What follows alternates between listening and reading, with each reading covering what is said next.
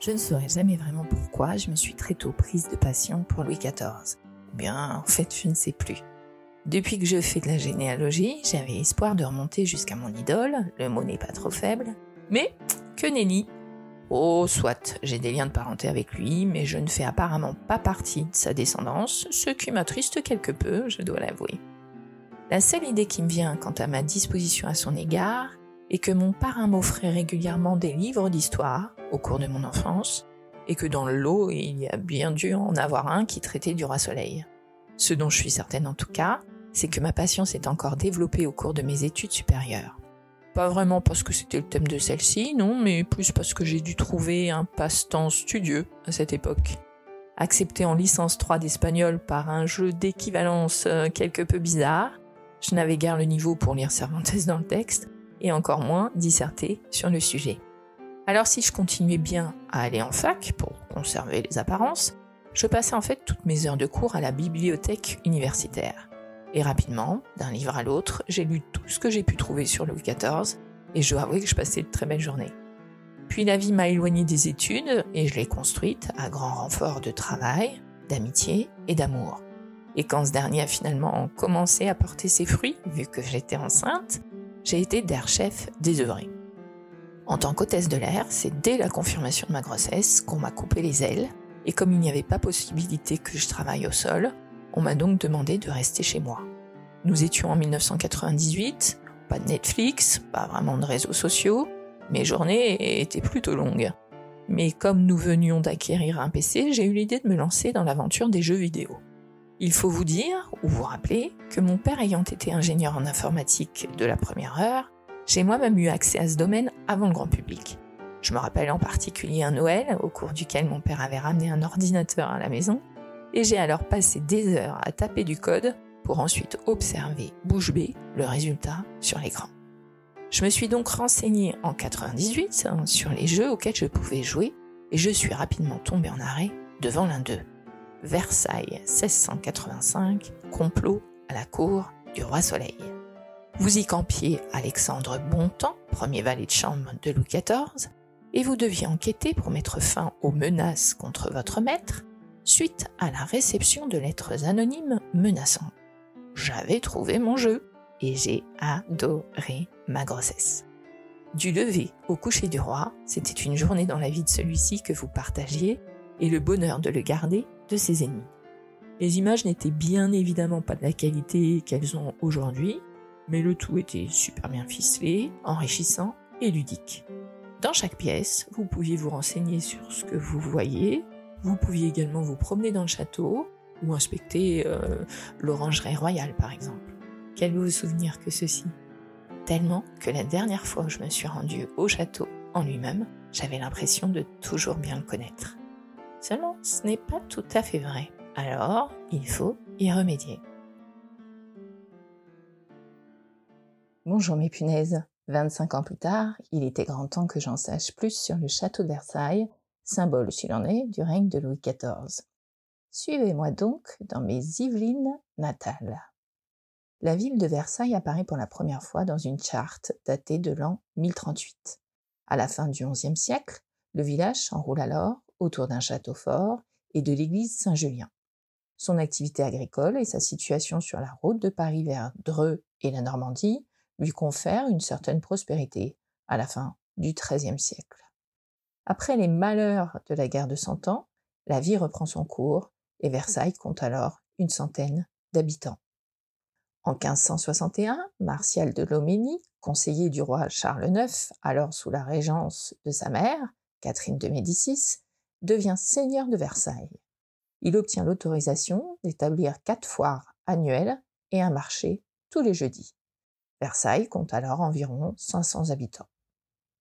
La seigneurie passe en 1575 dans la famille de Gondy, qui reçoit le roi Henri IV et son fils, le futur Louis XIII, lors de parties de chasse chères au cœur du roi et de son dauphin. Plus tard, pris d'agoraphobie et souhaitant surtout s'éloigner de sa mère, Marie de Médicis, qui assurait la régence après l'assassinat d'Henri IV par Ravaillac, Louis XIII préfère passer son temps à Versailles et y devient propriétaire d'une garenne en 1622, puis achète des terres pour s'y faire construire une petite maison.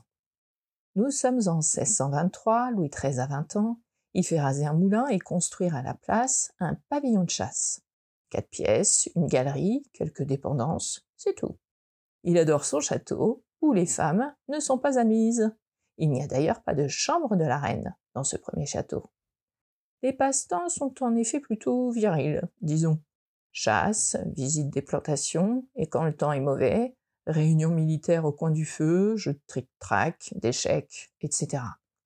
En 1630, Versailles est pour la première fois le siège d'un événement historique hors du commun, qu'on appelle la journée des dupes, bien qu'il se soit déroulé les dimanches 10 et lundi 11 novembre 1630. Louis XIII, 27 ans, doit clairement décider du tour qu'il veut donner à son règne. Contre toute attente, il réitère dans son pavillon de chasse de Versailles sa confiance à son ministre Richelieu, il élimine ses adversaires politiques et contraint même la reine-mère, Marie de Médicis, à l'exil. Le château est agrandi en 1631 pour être orné de jardins à la française et d'aménagements pour la promenade royale. Puis en 1632, Louis XIII acquiert finalement la seigneurie de Versailles de Jean-François de Gondy, archevêque de Paris et héritier de Versailles donc, pour 60 000 livres tournois. Ce sont là les seuls événements importants que connaît le bourg qui, à la mort de Louis XIII en 1643, compte un millier d'habitants. Lorsque commence alors le règne de Louis XIV, Anne d'Autriche, conseillée par le cardinal Mazarin, quitte Versailles, qui reste inhabité jusqu'aux travaux ordonnés par le jeune roi en 1662. Car Louis XIV connaît bien Versailles. Il s'y réfugie parfois pendant son adolescence pour échapper à la fronde, cette révolte des nobles et du peuple contre le pouvoir. Il se sent souvent humilié et menacé à Paris, et Versailles est à deux pas.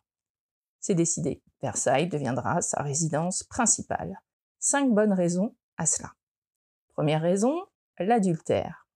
Nous sommes en 1661, Louis a 23 ans, il n'est pas heureux en ménage avec Marie-Thérèse d'Autriche et se console auprès de sa maîtresse, Louise de la Vallière. À Paris, les deux amants se retrouvent la nuit en cachette, et les paparazzis d'alors se bousculent, l'atmosphère est plutôt étouffante. Versailles offre à leur histoire l'écrin parfait. Deuxième raison, le potentiel.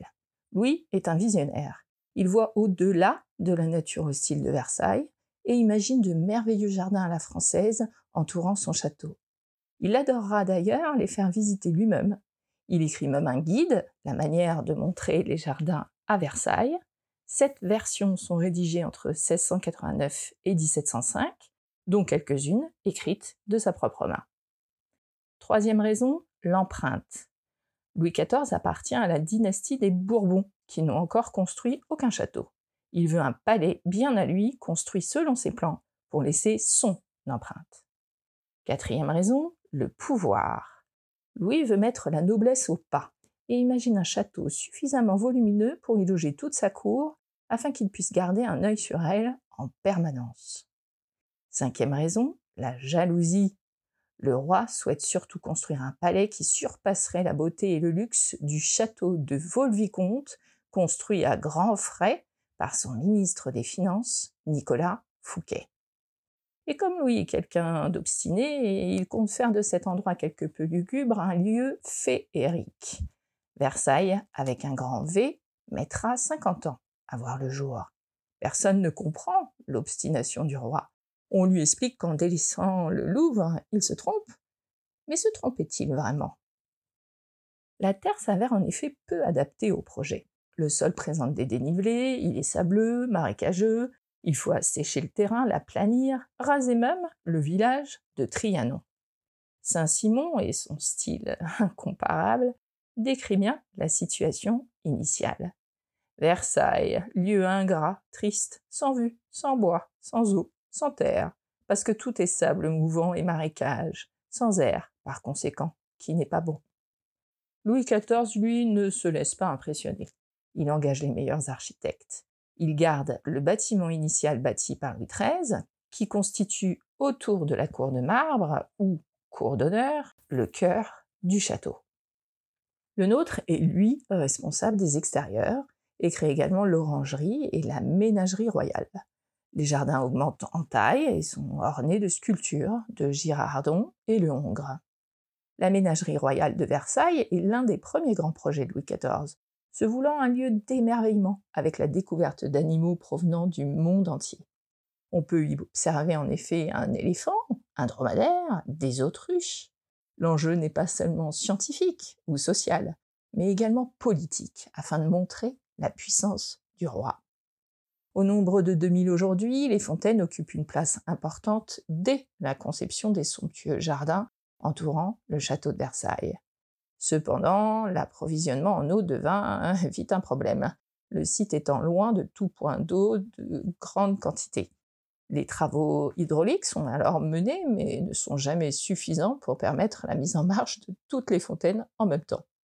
Pour donner l'illusion qu'elles coulent en abondance, une douzaine de garçons fontainiers communiquent à coups de sifflet et actionnent alternativement les jets à l'approche du roi. Trois ans après le début des travaux, Versailles n'est donc encore qu'une résidence d'agrément, avec des fêtes données dans les jardins.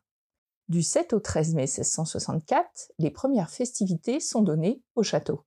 Les plaisirs de l'île enchantée, secrètement offerts à mademoiselle de la Vallière.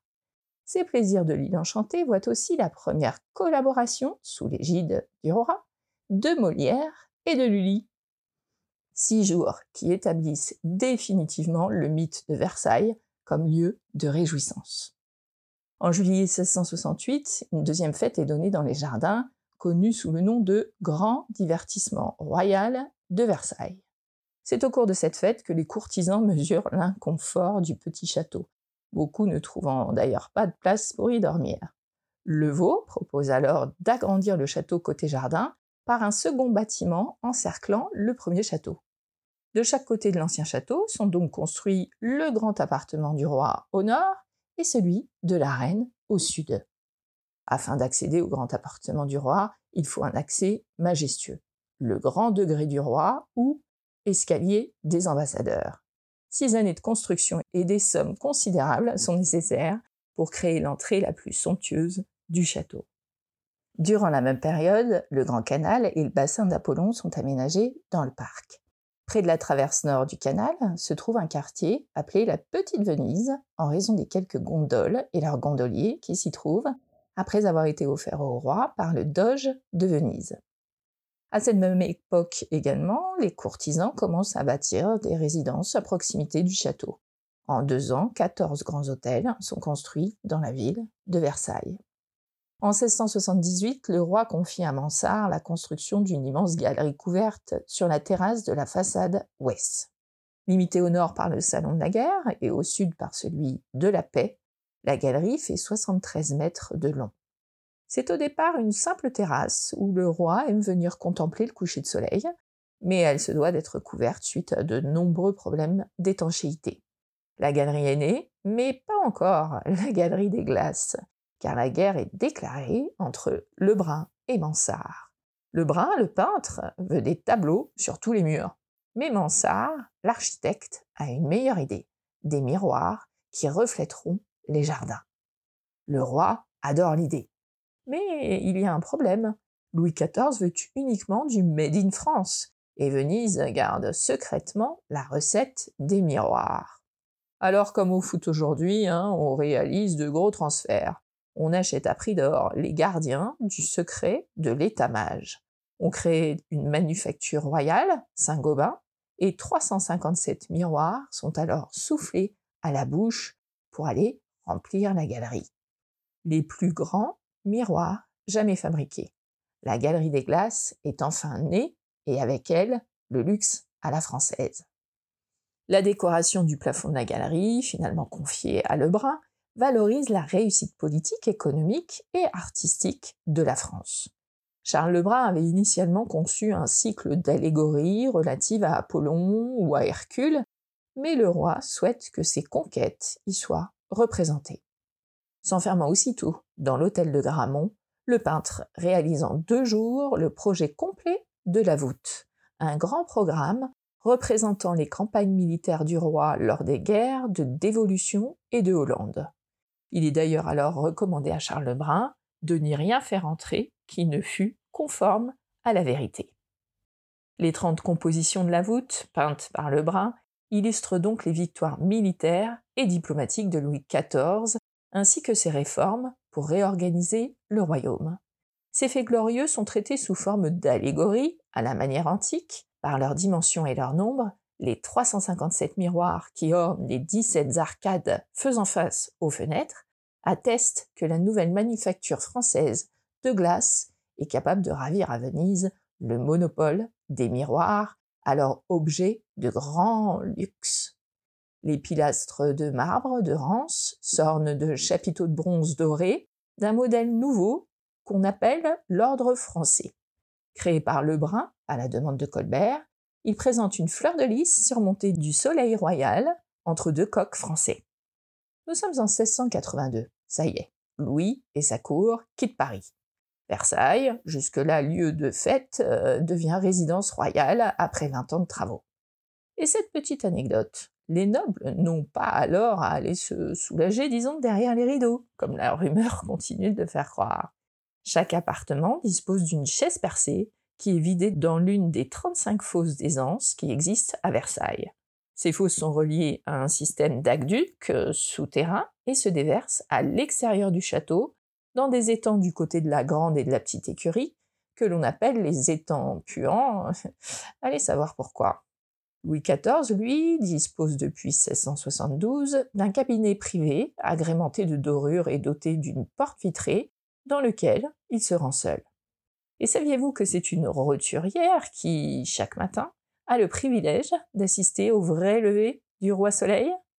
Malgré une étiquette très rigide à Versailles, Perrette Dufour, l'ancienne nourrice du roi, est effectivement la première personne à entrer très discrètement dans la chambre de Louis XIV pour l'embrasser avant de s'éclipser rapidement. Ce privilège dure jusqu'en 1688, date de la mort de Perrette. La cour va donc vivre à Versailles de 1682 à 1710, soit 28 ans, au milieu des travaux qui occupent près de 36 000 ouvriers et 6 000 chevaux. Les tables royales, c'est-à-dire celles du roi et de sa famille, mais aussi les tables secondaires, qui nourrissent quelques 150 personnes chaque jour, sont si bien achalandées qu'elles fournissent ce qu'on appelle du regras, c'est-à-dire des restes qui étaient revendus par les officiers de la bouche. Les courtisans non nourris par le roi envoient donc leurs domestiques acheter ces victuailles qui se vendent dans des baraques adossées au château. Pour pouvoir loger plusieurs milliers de personnes, serviteurs ou courtisans, des agrandissements sont à nouveau nécessaires. Mansart va alors construire une aile sud réservée à la famille royale et une aile au nord réservée au prince du sang. Les 1400 1400 serviteurs présents en permanence sont hébergés sous les toits. Versailles atteint sa taille maximum, soit 500 mètres de long, en 1686. Mais l'aile nord ne sera terminée qu'en 1689. Immédiatement, on en démolira une partie pour édifier la chapelle royale. À Versailles, quatre églises provisoires se sont succédées avant que le roi puisse entreprendre la construction d'un lieu de culte digne de son château. Il ordonne donc l'élévation de cette chapelle royale, qui n'est terminée et consacrée à Saint Louis, saint patron de la monarchie française, qu'en 1710. Le bâtiment est la construction la plus haute du château, car seule la puissance divine peut en effet prétendre dominer les appartements du roi. Louis XIV est donc arrivé à Versailles en jeune homme il entre dans cette chapelle en vieillard. Il a alors 72 ans. Il a consacré sa vie à bâtir son Versailles, qui est enfin achevé cinq ans avant sa mort. Chantier sans précédent, Versailles est aussi le premier grand chantier moderne de l'histoire de France et même d'Europe. Expropriation, réquisition, permis de construire, concours d'architecture, code des marchés publics, la plupart des outils juridiques et des procédures utilisés de nos jours dans le cadre des grands projets d'aménagement public datent de cette époque, tout comme d'ailleurs les règles d'urbanisme et les métiers de la promotion immobilière apparus en même temps que s'édifiait la ville de Versailles. car le château de Versailles s'insère dans un projet urbain beaucoup plus vaste, voulu et pensé par Louis XIV.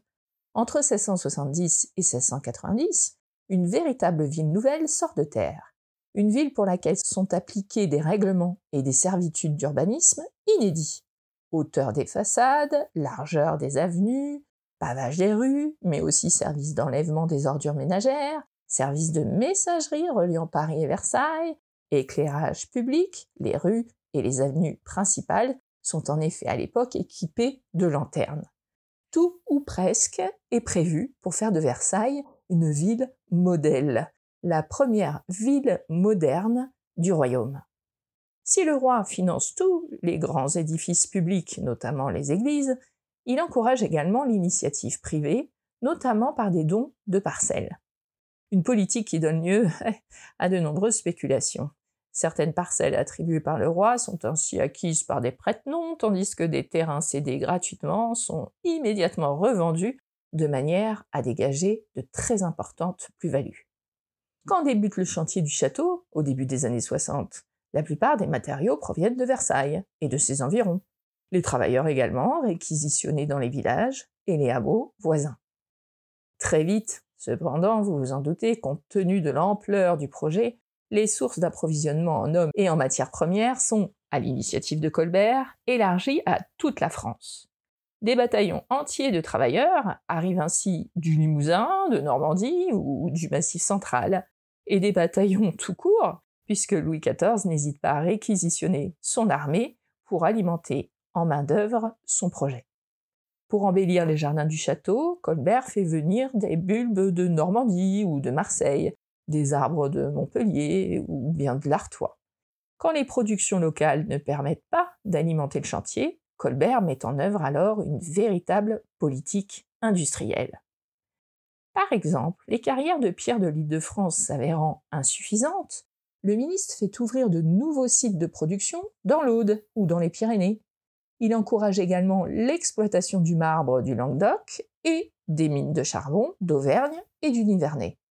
Colbert, toujours lui, favorise la création, à Paris ou en province, de manufactures pour la fabrication de verres, de meubles ou d'articles d'orfèvrerie. L'exemple le plus connu est donc celui de la manufacture de Saint-Gobain, dont nous parlions tout à l'heure, créée en 1665 dans le cadre de la construction de la Galerie des Glaces, et qui, en 1700, est déjà, avec 1000 salariés et un chiffre d'affaires de 700 000 livres, la première affaire industrielle française. Mais elle est loin d'être la seule. D'autres manufactures sont établies en Champagne, dans la Manche ou en Auvergne. Outre l'alimentation du chantier, ces établissements répondent, dans l'esprit de Colbert, à un objectif à plus long terme, faire produire en France matériaux et articles achetés jusqu'alors à l'étranger. Ce qui n'empêche pas le de faire appel, quand il le faut, aux productions de toute l'Europe. Une grande partie du cuivre nécessaire à la fabrication de la toiture provient ainsi de Suède. À Versailles affluent également de très nombreux experts étrangers, comme des couvreurs suédois donc, des briquetiers des Flandres, sans parler bien sûr des Italiens, très nombreux sur place. Le plus surprenant est que ce chantier immense est dirigé et géré par une poignée d'hommes en fait, une centaine, tout au plus. Le cœur du dispositif est constitué donc par la surintendance des bâtiments du roi détenu successivement par Colbert, puis Louvois, puis le marquis de Villasserre et enfin Mansart. De rang ministériel, le surintendant est donc l'homme orchestre du chantier, son premier responsable devant le roi. C'est lui qui gère la totalité du projet, qui établit l'enveloppe budgétaire, passe les marchés, mobilise les ressources, vérifie la bonne exécution des travaux.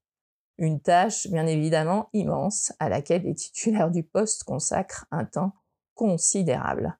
Colbert ainsi ne cesse de visiter le chantier, de presser les entrepreneurs, en contrôlant la qualité et la conformité des travaux, en choisissant les fournisseurs et en rendant compte chaque semaine au roi, avec lequel il s'entretient très régulièrement. Je consens, j'approuve. Bon, répond le plus souvent le roi à son ministre. Un roi omniprésent lui aussi, et qui suit personnellement le chantier, n'hésitant pas à changer les plans à la dernière minute. À la grande désolation du pauvre Colbert qui, en commis modèle, euh, s'inquiète des dérives financières d'un projet que, au fond, il n'a jamais vraiment approuvé. Cette surintendance des bâtiments du roi gère un état-major limité, constitué d'intendants et de contrôleurs généraux, dont la mission est de veiller au respect des réglementations, au suivi financier des opérations, à la passation des marchés, au contrôle des travaux et au paiement des fournisseurs. Toutes ces étapes font l'objet de rapports et de procédures très précises. La surintendance réunit en outre en son sein la totalité des expertises techniques nécessaires à la conduite du chantier. Le personnage central, c'est le premier architecte, bien sûr. C'est lui qui conçoit l'ensemble du bâtiment et qui élabore les plans dont il discute directement avec le roi. Louis le Vau est le premier, il élabore les premiers plans du château mais meurt prématurément en 1670. Il est alors remplacé par François d'Orbay, que sa modestie, disons, et sa discrétion écartent dès 1677 au profit du flamboyant Jules Ardouin Mansart. Né en 1646 et protégé de Madame de Montespan, celui-ci connaît une ascension très rapide. Il se consacre totalement à Versailles entre 1678 et 1689, tout en croulant sous les commandes privées. Architecte génial, il faut le dire, Mansart est aussi un habile courtisan qui sait flatter Louis XIV et aller au devant de ses désirs. Il lui arrive ainsi de présenter au souverain des plans inachevés afin de laisser le monarque les compléter ou les rectifier et de louer ainsi son génie. Riche et comblé d'honneur, Mansart accède à la surintendance des bâtiments du roi en 1699 mais le premier architecte n'est que l'un des nombreux experts réunis au sein de la surintendance des bâtiments du roi. De cette dernière dépendent également les hommes de l'art, comme on les appelle. Les maçons, les menuisiers, les vitriers, les plombiers, les couvreurs, les paveurs, les ébénistes, les serruriers. Agents publics, ils reçoivent des gages très faibles de la surintendance et se rémunèrent surtout sur les travaux de construction. Constitués d'une centaine de membres, les maîtres des bâtiments du roi ont en effet la haute main sur le chantier, dont ils assurent l'essentiel de l'exécution. On y retrouve quelques grandes familles présentes depuis longtemps sur tous les chantiers royaux d'Île-de-France et qui constituent souvent de véritables dynasties. En témoigne par exemple le cas de la famille Gabriel, des maçons de Touraine depuis des générations, et dont l'un des descendants, Ange-Jacques Gabriel, deviendra premier architecte du roi en 1700. 42. Les maîtres des bâtiments dominent eux-mêmes tout un réseau de sous-traitants. À eux les tâches que les donneurs d'ordre n'ont pas les moyens de faire eux-mêmes, comme par exemple le transport des matériaux. Sur le chantier, la hiérarchie est clairement la règle. Elle distingue, tout en bas de la pyramide, les manœuvres, bien sûr, souvent recrutées à la journée. Puis vient la division très connue entre apprentis, compagnons et maîtres. Héritée du Moyen Âge, cette division impose des règles très strictes auxquelles les corporations de métier veillent scrupuleusement. Quant aux rémunérations payées par la surintendance, qui en la matière dispose de véritables grilles tarifaires, elles varient bien sûr selon la qualification du travailleur.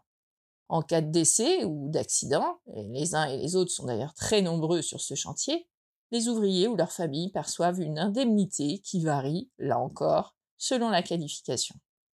Concernant les décès, on parle de milliers de vies perdues pendant ces 50 ans de construction. Des accidents, bien sûr, mais aussi euh, des épidémies comme l'une de paludisme. Chaque matin, des charrettes faisaient d'ailleurs le tour des chantiers pour récolter le corps des défunts. Référence prestigieuse, bien sûr, le chantier du château de Versailles ne fut pas, pour les entrepreneurs, une affaire rentable, loin s'en faut. L'augmentation du prix des matériaux et des salaires ne cesse en effet de grignoter leurs marges, les poussant à solliciter sans cesse des rallonges de budget. La plupart, en outre, ont dû patienter des années avant de recevoir l'intégralité des sommes qui leur étaient dues. Quant au montant total des travaux, il n'a pas été finalement le gouffre décrit par certains. Il représentait entre 2,2% et 6,3% du budget total de l'État selon les années. Il eut en revanche nombre de retombées positives, à commencer par l'émergence d'un artisanat du bâtiment de haute qualité qui devait assurer pour longtemps la réputation de la France. Au total, la construction de Versailles aura coûté 81 millions de livres pour les terrassements, les jardins et le château, et près de 100 millions de livres pour les meubles et les œuvres d'art. Louis XIV se fait faire un trône et du mobilier en argent massif, et un temps, le sourire énigmatique de la Joconde illumine Versailles. Nous sommes le 1er septembre 1715. Louis XIV succombe à la gangrène. Il a 76 ans. Son arrière-petit-fils, le jeune Louis XV, est placé sous l'autorité du régent Philippe d'Orléans, qui transfère la cour à Paris, loin de la pesante étiquette instaurée par le défunt roi. Sept ans plus tard, le 15 juin 1722, la cour y fait son grand retour, 40 ans après sa première installation. Car lorsque Louis XV a 13 ans, il vient se balader à Versailles. Et là, c'est une révélation pour lui. Il court partout, émerveillé dans les jardins. Il s'allonge dans la grande galerie des glaces. Et c'est reparti, tout le monde revient à Versailles. Le château demeure sa résidence principale jusqu'à sa mort en 1774. Et il est d'ailleurs le seul souverain à être né et mort à Versailles. Son successeur Louis XVI reste à Versailles. Le hameau de la Reine, bâti sur le modèle d'un village fermier d'inspiration normande, est alors construit par Richard Mick dans le jardin du Petit Trianon. Composé d'une ferme, une grange, une laiterie et une douzaine de maisonnettes couvertes de toits de chaume, ce village permet soi-disant à Marie-Antoinette de s'évader, pendant quelques heures, des contraintes de la cour. Le château de Versailles entretient à cette époque d'étroites relations avec l'histoire des États-Unis d'Amérique. C'est à Versailles, en effet, que la décision fut prise en 1777 de reconnaître l'existence d'une nouvelle nation, les États-Unis d'Amérique. C'est également à Versailles que Benjamin Franklin est reçu en 1778 par Louis XVI, qui lui accorde un soutien militaire, soutien qui aboutit à la signature du traité d'indépendance des États-Unis en 1783, là encore, à Versailles. Cette même année 1783, le 19 septembre, le Martial d'Étienne de Montgolfier s'élève dans le ciel. Enfermé dans un panier rond en osier, accroché par une corde, se trouve un coq, un canard et un mouton. Malgré une déchirure au moment du décollage, le ballon à air chaud vole 8 minutes pour parcourir 3 km 500 et se poser à vos cressons. À l'atterrissage, les animaux sont vivants et bien portants. Le mouton, premier mammifère à avoir jamais volé, finit d'ailleurs ses jours à la ménagerie royale de Versailles. Mais malheureusement, tout n'est pas aussi simple à Versailles. Face à une situation politique et financière catastrophique, Louis XVI se voit contraint de convoquer les États généraux. Une assemblée des trois ordres, le clergé, la noblesse et le tiers-État, qui seuls peuvent décider de la levée de nouveaux impôts et donc engager la réforme du pays. Leur ouverture le 5 mai 1789 à Versailles marque celle de la Révolution française. Le 6 octobre 1789, les révolutionnaires contraignent Louis XVI à quitter Versailles pour Paris, qui redevient le centre du royaume. Une page de l'histoire de France est tournée, le château ne sera plus jamais une résidence royale. Par un décret du 5 mai 1794, le comité de salut public sauve le château de Versailles, estimant qu'il est temps de le purifier en l'utilisant. Le château sera donc entretenu aux frais de la République pour servir aux jouissances du peuple, dit-on. Un historien nuance cependant en expliquant que ce fut la difficulté de démolir, même en partie, cette énorme masse de bâtiments qui empêcha sa démolition. En tout cas, on y installe donc, à la fin du XVIIIe siècle, un musée spécial de l'école française, sorte d'annexe du Louvre pour les peintres français contemporains, mais la création du musée des peintres vivants au Luxembourg, au début de la Restauration, lui fait perdre cette fonction. Des logements sont alors créés à Versailles pour venir en aide à différents serviteurs de l'État, plus tard également à des nobles tombés dans l'indigence.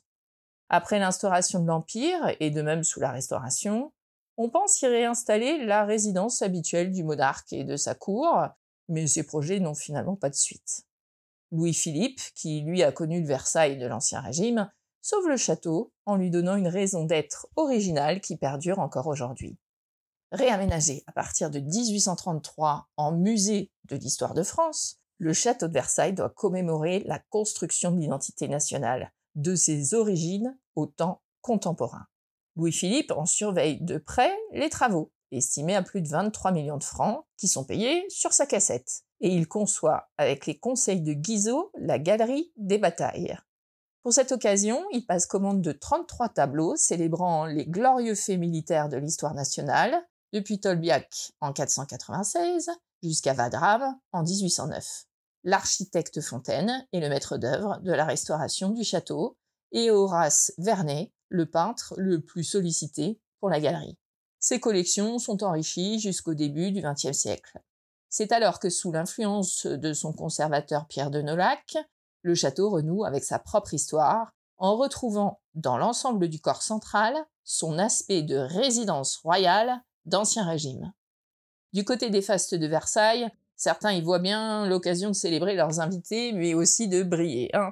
Dès la seconde moitié du XIXe siècle, le château de Versailles s'impose rapidement comme un haut lieu des réceptions officielles et diplomatiques de la France.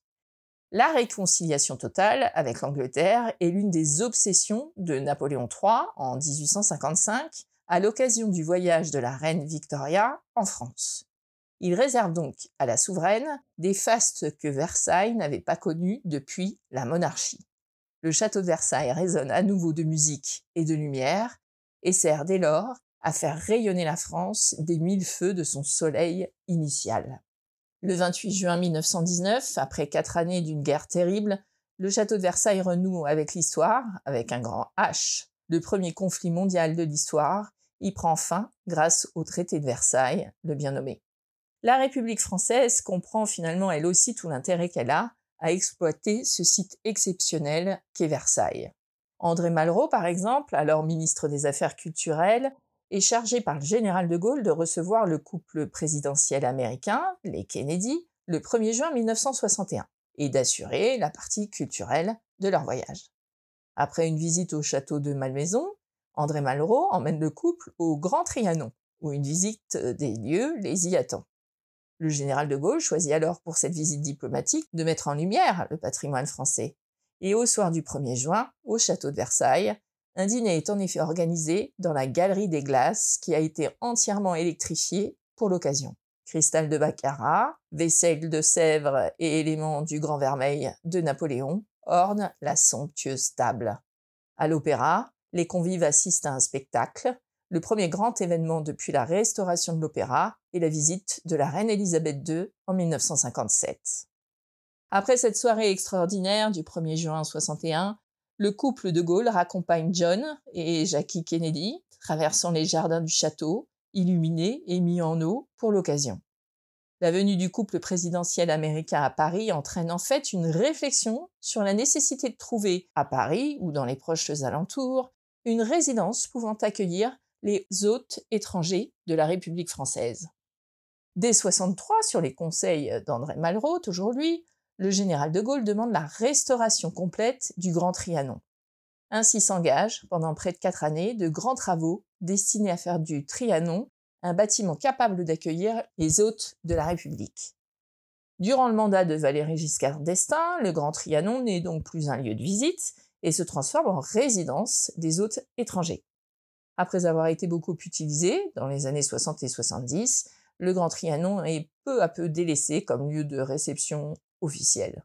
Si le président François Mitterrand l'utilise encore pour le sommet du G7 en 82, le président Jacques Chirac décide d'ouvrir Trianon-sous-Bois au public en 1999 et en 2009, le président Nicolas Sarkozy rend ses espaces au domaine de Versailles qui en assure désormais la gestion car c'est depuis 1995 que le château de Versailles et son domaine deviennent l'établissement public du château, du musée et du domaine de Versailles. Quatre ans plus tard, malheureusement, le 26 décembre 1999, une tempête historique s'abat sur la France et n'épargne pas le domaine de Versailles avec des vents de 210 km heure qui soufflent durant deux heures. Au matin, c'est la désolation si quelques dizaines de vitres du château ont été brisées et des couvertures arrachées, le parc a assurément le plus souffert. Sur les 200 000 arbres, plus de 10 000 ont été touchés. Ils sont soit fendus, soit déracinés. Toutes les allées sont frappées. Certaines sont d'ailleurs inaccessibles. Parmi les arbres touchés, 80% des espèces rares sont détruites. Figurent parmi eux quelques spécimens historiques, tels à Trianon les deux tulipiers de Virginie, plantés par Marie-Antoinette en 1783, ou encore le pin de Corse de Napoléon. Une souscription internationale est alors ouverte en 2000 auprès du public, qui permet de recueillir 2 millions d'euros, qui viennent s'ajouter aux 19 millions de l'État. 50 000 arbres sont ainsi plantés. Mais surtout, la tempête permet finalement d'accélérer la campagne de restauration des États anciens. C'est-à-dire que le jardin du Petit Trianon est replanté dans son état 18e, conformément aux essences portées dans les inventaires. Le jardin du Grand Trianon, lui, voit renaître les salles vertes d'Ardouin Mansart, disparues au XIXe siècle. Et enfin, les jardins du château sont replantés dans leur état Louis XIV. Le public peut donc à présent admirer les jardins comme le château dans leurs états anciens. Des animations comme le spectacle des grandes eaux musicales ou encore les représentations de l'opéra royal sont organisées afin de revivre le Versailles des rois. Le château s'étend aujourd'hui sur 6,32 hectares, répartis en 2300 pièces, dont 1000 ouvertes au public, 1944 fenêtres et 352 cheminées. Le parc du château de Versailles s'étend lui sur 815 hectares, avec 93 hectares de jardin, et comprend le petit et le grand Trianon, le hameau de la Reine, le grand et le petit canal, une ménagerie, une orangerie et la pièce d'eau des Suisses. Sous Louis XIV, figurez-vous, le château était ouvert à tous les visiteurs, quel que soit leur statut ou leur nationalité, à l'exception des prostituées, avec pour seule condition requise d'être bien habillés. Aujourd'hui, euh, seuls d'accès au jardin hors jour de grandes eaux et à la galerie des carrosses sont gratuits. Pour visiter le château, il est nécessaire d'acheter un billet. Et pour les plus passionnés, il existe même des billets valables pour deux jours de visite consécutifs afin de profiter au mieux du domaine. Encore aujourd'hui, les députés et les sénateurs français se réunissent parfois à Versailles pour modifier la Constitution française. Les plus grands réalisateurs y tournent des scènes de films les couturiers les plus prestigieux y organisent des défilés, et nous tous, visiteurs du monde entier, nous pressons aux grilles du château, comme les courtisans d'autrefois, pour apercevoir le lit de Sa Majesté. À bientôt mes punaises. Prochain épisode. Mais comment est apparue la notion de temps, punaise?